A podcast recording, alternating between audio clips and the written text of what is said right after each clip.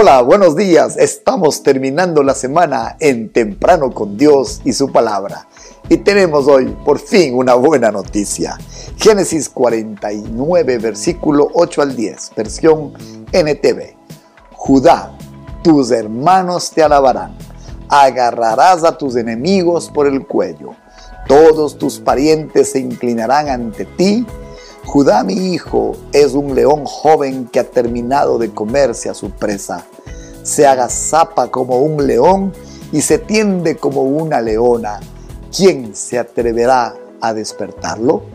El cetro no se apartará de Judá, ni la vara de mando de sus descendientes, hasta que venga a quien, aquel a quien le pertenece, aquel a quien todas las naciones honrarán con ustedes esta mañana, Judá, el valiente que alaba.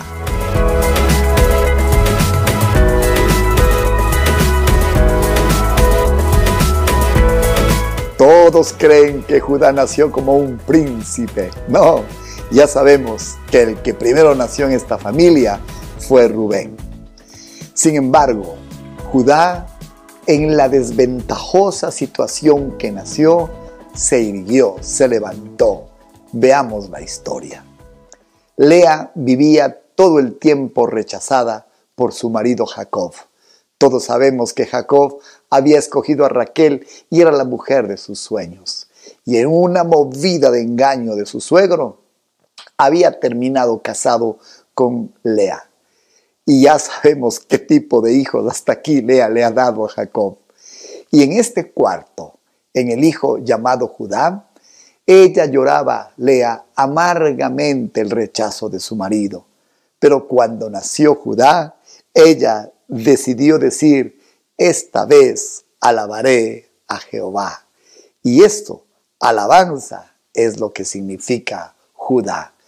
¿Cuántas personas en medio de la dificultad, en medio de la adversidad, en medio del rechazo, alaban a Dios, ustedes son Judá, aquel que es capaz de remontar en medio de la adversidad. Ese es un auténtico Judá. Por tanto, Judá llegó a ser un líder, llegó a ser alguien que alcanzó autoridad y llegó muy lejos, partiendo desde dónde? Partiendo desde la dificultad. ¿Sabe cuál era el símbolo de la tribu de Judá, nada más y nada menos que un león. Judá es un cachorro de león y la Biblia dice no será quitado el cetro de Judá. Eso significa que donde está Judá hay valentía. Judá fue un valiente, no desmayó jamás, enfrentó a todos sus enemigos y a todos los derrotó.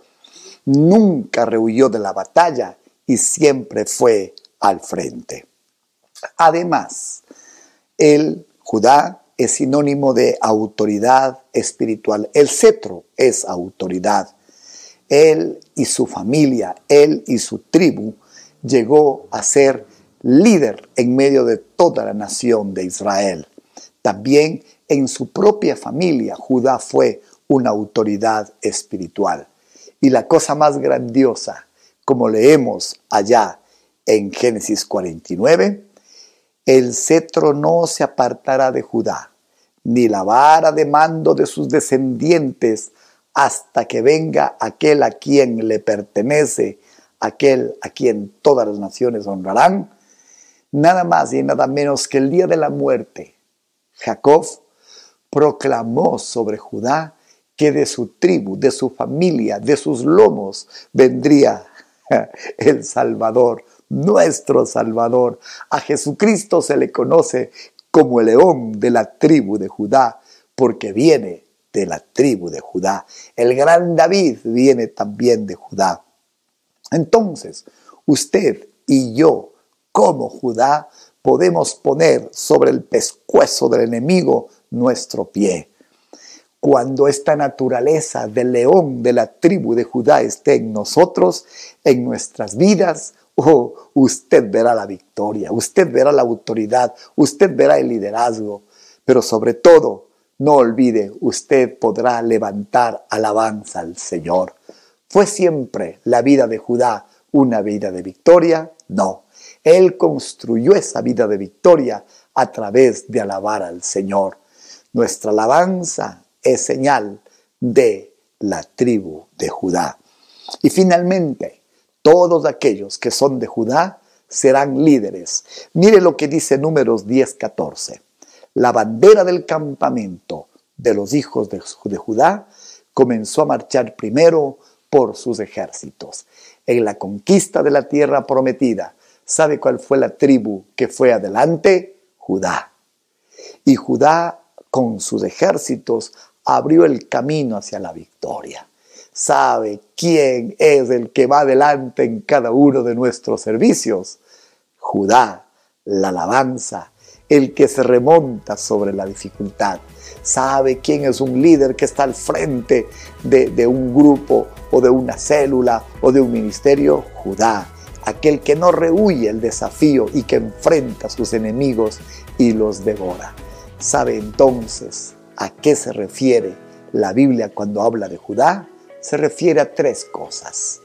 Alabanza, autoridad y liderazgo. Conviértase, determine ser en medio de la casa de Dios un Judá. Por fin, un buen hijo.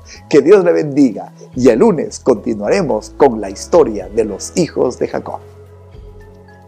Buenos y malos ejemplos en los hijos de Jacob. Determine que lo uno no estará en su vida y determine que lo otro será parte de la suya. Hagamos una oración. Señor, gracias por las enseñanzas hasta ahora recibidas. Gracias que cada hijo de este patriarca nos deja enseñanzas. Oramos en el nombre de Jesús, que tú nos ayudes, Señor, a tomar lo bueno y desechar lo malo. Gracias por este tiempo de con tu palabra aprender tanta riqueza espiritual. En Cristo Jesús, amén y amén. Este fin de semana vaya a la iglesia. Es tiempo de dejar de vernos en forma virtual. Es tiempo de venir a la casa de Dios y como Judá levantar y alabar el nombre del Señor en casa. Que Dios le haya bendecido y estamos tan gozosos de las enseñanzas que vamos aprendiendo. Bendiciones y hasta vernos.